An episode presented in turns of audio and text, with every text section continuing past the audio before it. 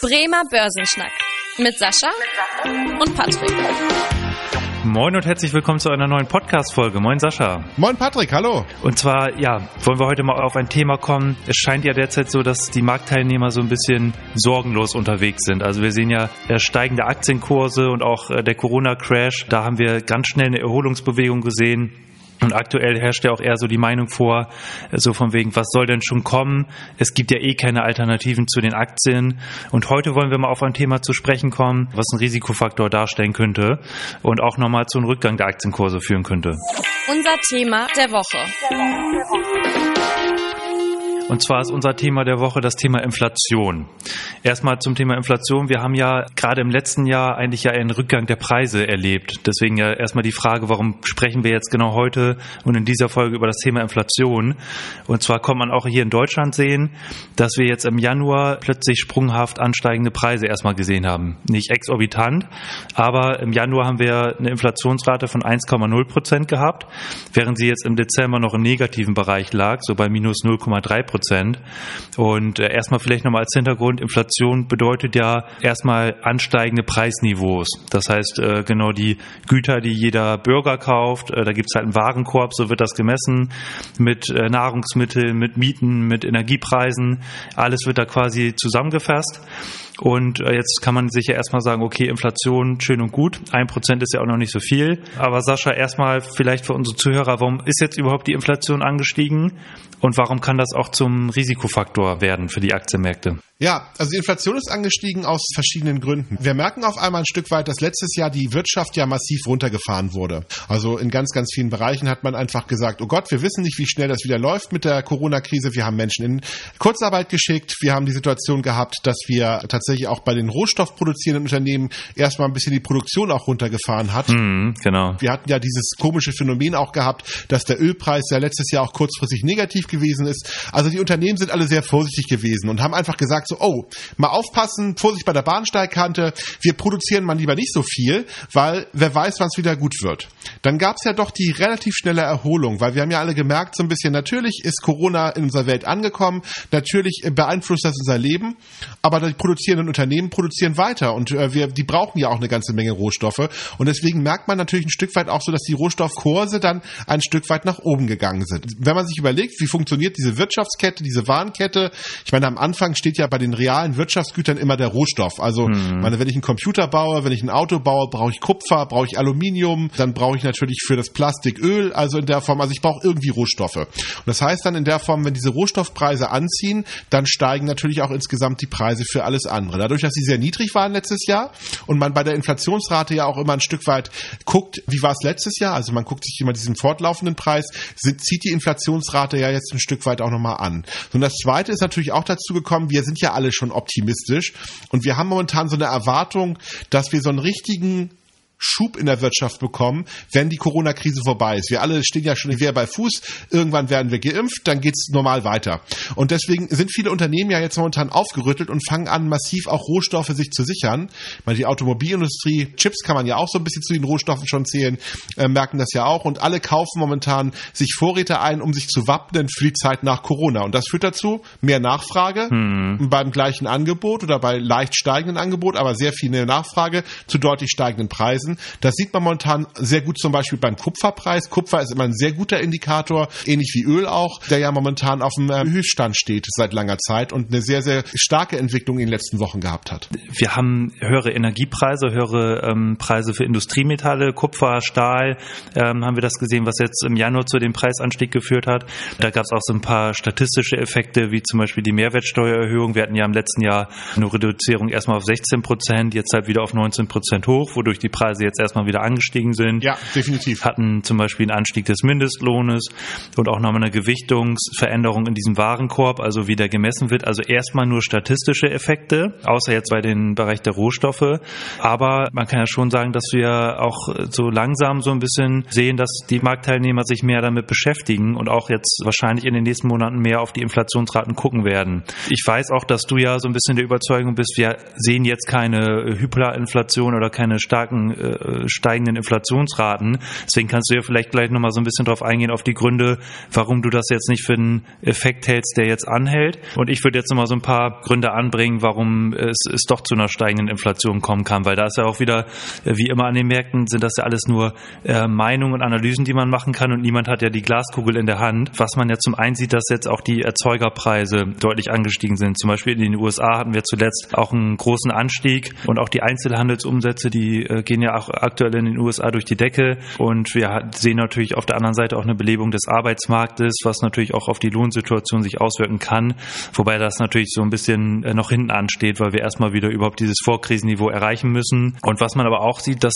äh, die Inflationserwartungen jetzt auch für die nächsten Jahre in den USA der Marktteilnehmer, wenn man sich Umfragen anguckt, beziehungsweise wird ja auch errechnet aus so inflationsindexierten Anleihen, dass die Inflationserwartungen da schon angezogen sind. Was man auch sieht ist bei den Immobilienpreisen, was natürlich auch zu höheren Mieten führen kann. Das sind so ein paar Gründe, die wir auf jeden Fall sehen. Und jetzt, Sascha, passt da ganz gut, dass du vielleicht nochmal aus ein paar Gründe sagst, warum wir jetzt eventuell nicht so eine stark steigende Inflation sehen können. Ja, also ich glaube zum einen, die Löhne werden nicht so stark steigen. Ich glaube schon, dass wir tatsächlich auch wieder, wenn die Krise mal vollständig überwunden ist, sicherlich leicht steigende Löhne sehen werden, aber nicht explodierende Löhne. Und Löhne sind ja neben den Rohstoffen einer der wichtigen Faktoren. Das zweite ist, wir haben eigentlich genug Rohstoffe auf diesem Planeten. Es ist sicherlich auch die Produktionsmenge runtergefahren. Das dauert immer eine gewisse Zeit, bis man wieder auf das Vorkrisenniveau gekommen ist. Aber spätestens dann, wenn die Unternehmen sehen, oh, ich kann momentan sehr viel Geld verdienen mit Kupfer, ich kann momentan momentan sehr viel Geld mit meinem Stahl verdienen, dann werden die Produktionsmengen hochgefahren, dann gibt es diesen Markteffekt, dann gibt es wieder mehr Angebot, die Preise werden sinken. Also ich glaube, dieser Effekt wird auch ein Stück weit kommen, was das betrifft. Und vielleicht ein drittes Argument, was auch so gegen die Inflation spricht, die Thematik Digitalisierung. Wir haben ja momentan unglaublich viele Wirtschaftsgüter, die virtuell sind. Also ob es Netflix ist, ob es jetzt gegebenenfalls Software ist, ob es jetzt Facebook, Google, also alles Güter, die ja auch Wirtschaftsgüter darstellen, die aber unendlich replizierbar sind. Also ob man jetzt in Anführungsstrichen einen Netflix-Account hat oder fünf Millionen Netflix Netflix-Account für Netflix verursacht das keine höheren Kosten. Und dadurch, dass immer mehr in der digitalen Wirtschaft stattfindet und diese Dinge unendlich skalierbar theoretisch sind, äh, führt es automatisch dazu, dass das aus meiner Sicht heraus die Inflationssteigungsraten dämpft. Also ich glaube schon, diese Tiefstände haben wir gesehen. Wir werden sicherlich keine Deflation sehen, das glaube ich definitiv nicht. Ich glaube, wir werden definitiv auch ähm, steigende Inflationsraten sehen, aber bei Weitem keine Hyperinflation oder deutlich stark steigende Inflationsraten. Genau, und da bin ich auch bei dir, gerade was du angesprochen hast, äh, mit der volkswirtschaftlichen Sicht, das äh, lernt man ja auch so im Studium, sag ich mal, dieses Thema Produktionskapazitäten, die müssen halt erstmal ausgelastet sein, weil kein Unternehmer vorher seine Preise erhöhen wird, solange er halt einfach mehr produzieren kann. Dann wird es erst zu Preissteigerungen kommen, wenn die Produktionskapazitäten ausgelastet sind, wovon wir noch weit entfernt sind, einfach weil wir hohe Produktionskapazitäten aufgebaut haben und durch Corona erstmal wieder diese Produktion wieder ähm, in Gang bringen müssen. Äh, und das zweite Thema, was du auch angesprochen hast, die Lohnkosteninflation durch Gewerkschaftsforderungen und so weiter, die ist aktuell halt auch nicht in Sicht, weil wir halt erstmal eher wieder ein bisschen Entspannung gesehen haben durch Corona auf dem Arbeitsmarkt, ja. ähm, sodass das jetzt auch erstmal kein Thema ist. Vielleicht nochmal ganz kurz, vielleicht sollten wir nochmal kurz auch darauf eingehen, warum wir überhaupt darüber heute reden, weil am Ende ist es ja ein tolles Thema und sicherlich für eine volkswirtschaftliche Vorlesung irgendwie ganz interessant. Ja. Aber ich meine, wir wollen ja so ein bisschen über Kapitalmärkte auch mal schnacken hier. genau. Und deswegen war ja auch so ein bisschen so die Fragestellung, wie beeinflusst die Inflation die Kapitalmärkte? Vielleicht, dass wir da vielleicht auch nochmal zwei, drei Sätze drüber verlieren sollten. Ne? Genau, genau, äh, auf jeden Fall. Und ähm, das ist ja wie du schon gesagt hast, die Frage, warum beschäftigt man äh, sich damit, warum gucken da die Marktteilnehmer so genau drauf? Was man jetzt auch schon in den letzten Wochen gesehen hat, jetzt nicht viel als, als, als Laie, aber wenn man sich schon intensiv mit den Märkten beschäftigt, dass wir schon leicht steigende Renditen gesehen haben, jetzt auf den Anleihenmärkten. Jetzt erstmal noch nicht direkte Bezug zu den Aktienmärkten, aber wir haben halt jetzt nicht mehr die minus 0,6 Prozent für deutsche Bundesanleihen, zehn Jahre Laufzeit, sondern eher die minus 0,3 Prozent. Genauso haben wir auch in den USA steigende Renditen für Staatsanleihen gesehen. Jetzt kann man sagen, okay, gibt halt ein bisschen mehr Zinsen. Aber genau das ist ja ein entscheidender Grund in den letzten Jahren gewesen, warum die Aktienmärkte überhaupt so durch die Decke gegangen sind oder so gut performt haben. Weil es halt eben kaum attraktive andere Vermögensanlagen gibt. Die Notenbanken müssen ja bei zu hoher Inflation einspringen und auch diese geldpolitische Unterstützung zurückfahren, weil sie genau dieses Ziel haben, Preisniveaustabilität erhalten oder dafür sorgen. Und wenn jetzt die Inflation zu stark steigt, dann müssen die Notenbanken auch genau das, was sie jetzt aktuell in der Corona-Krise machen, die Unterstützung zurückfahren, die Zinsen wieder erhöhen, die Anleihenkäufe zurückfahren. Und das genau ist halt der Grund, warum die äh, gerade die Aktienmärkte da äh, schon unter Druck kommen könnten, sollte die Inflation zu stark steigen. Auf jeden Fall. Ich würde auch wirklich jeden, der sich dafür interessiert, empfehlen, sich die Notenbank-Sitzungen mal genauer anzuschauen. Weil ich glaube, es wird momentan jedes Wort auf die Goldwaage gelegt, sowohl in Amerika als auch hier in Europa, wie die Inflationserwartung der äh, Notenbanken ist. Weil jedes Wort, was in die Richtung geht, wir glauben, dass die Inflationsrate steigen könnte, hm. vielleicht, würde schon dazu führen, dass unter Umständen die Aktienmärkte an den Tag äh, nach unten rauschen würden. So, und jede Aussage nach dem Motto, wir sind was die Inflationsrate ganz entspannt, würde wahrscheinlich die Kurse erst äh, deutlich stützen. Ich glaube, die nächsten Notenbank-Sitzungen werden mal wieder viel, viel spannender werden. Die letzten waren ja doch eher langweilig und hatten nicht so ganz viel Einfluss, weil allen war irgendwie klar, Corona ist immer noch da, die Notenbanken werden unglaublich viel Geld in die Märkte pumpen. Ich glaube, diese Selbstverständlichkeit, die Notenbanken werden auf jeden Fall viel Geld in die Märkte pumpen, wird zumindest hinterfragt werden. Und deswegen, ich glaube ein Stück weit, die nächsten Wochen steht und fällt der Markt so ein bisschen damit, was in der Inflationsrate so passieren sollte. Und sollten da Signale kommen, dass die Preise weiter steigen, könnte das unter Umständen auch nochmal zu größeren Kursverlusten führen. Das könnte tatsächlich passieren, wenn, wenn, auch, insbesondere wenn die Notenbanken sich kritisch äußern. Vielleicht nochmal ein, ein kurzes Wort auch, weil, weil viele ja auch immer sagen, ja, die Inflation muss doch automatisch äh, steigen, weil so viel Geld in die Märkte gepumpt wird. Das ist ja auch immer so ein berühmtes Argument. Und man kann natürlich auch sehen, wenn man sich die Geldmengenentwicklung mal anguckt, dass das natürlich die Geldmenge deutlich gestiegen ist, auch durch die geldpolitischen und fiskalpolitischen Maßnahmen. Aber da ist tatsächlich jetzt noch nicht so, dass zwingend in dieser Konstellation die Inflation steigen muss, sondern eine ausreichende Geldmenge ist erstmal Voraussetzung dafür, dass es überhaupt eine Inflation geben kann. Aber halt eben bedarf es dann auch anderer Faktoren halt, was wir angesprochen haben, diese volkswirtschaftlichen Themen wie die Produktionskapazitäten, die ausgelastet sind. Also das vielleicht auch nochmal so als Punkt. Aber ich glaube, das wichtige Fazit, was wir auch eben hatten, ist halt so der Einfluss auf die Aktienmärkte, weshalb man schon sagen muss, ja, Inflation sollte nicht an jedem spurlos vorbeigehen oder gerade für Anleger, die sollten sich schon damit beschäftigen, äh, weil das halt schon ein Thema ist.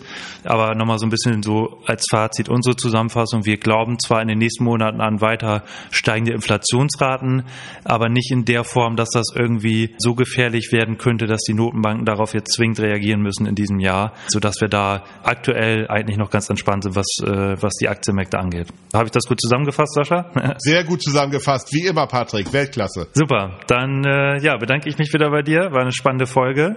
Und äh, dann wünsche ich allen Zuhörern noch eine schöne Woche. Wir freuen uns weiterhin natürlich über äh, Anmerkungen, Fragen an die E-Mail-Adresse podcast.sparkasse-bremen.de oder ansonsten natürlich auch äh, über ein Feedback bei Apple Podcasts oder wenn ihr auch natürlich bei äh, Spotify oder Co., je nachdem, wo ihr den Podcast hört, dem Bremer Börsenschnack hier folgt. Da freuen wir uns natürlich sehr drüber. Ansonsten hören wir uns in der nächsten Woche. Bis dahin. Bis dahin. Tschüss. Vielen Dank fürs Interesse. Das war der Bremer Börsenschnack, ein Podcast mit Sascha und Patrick. Noch ein kurzer Hinweis und an dieser Stelle liebe Grüße aus der Rechtsabteilung. Die gesprochenen Inhalte bilden die persönliche Meinung der handelnden Person, also in den meisten Fällen von Sascha und mir wieder. Sie stellen also keine Handlungsempfehlung zum Erwerb oder zur Veräußerung der genannten Wertpapiere oder anderer Finanzinstrumente der genannten Emittenten dar. Bei Fragen wende dich gerne an deinen Berater.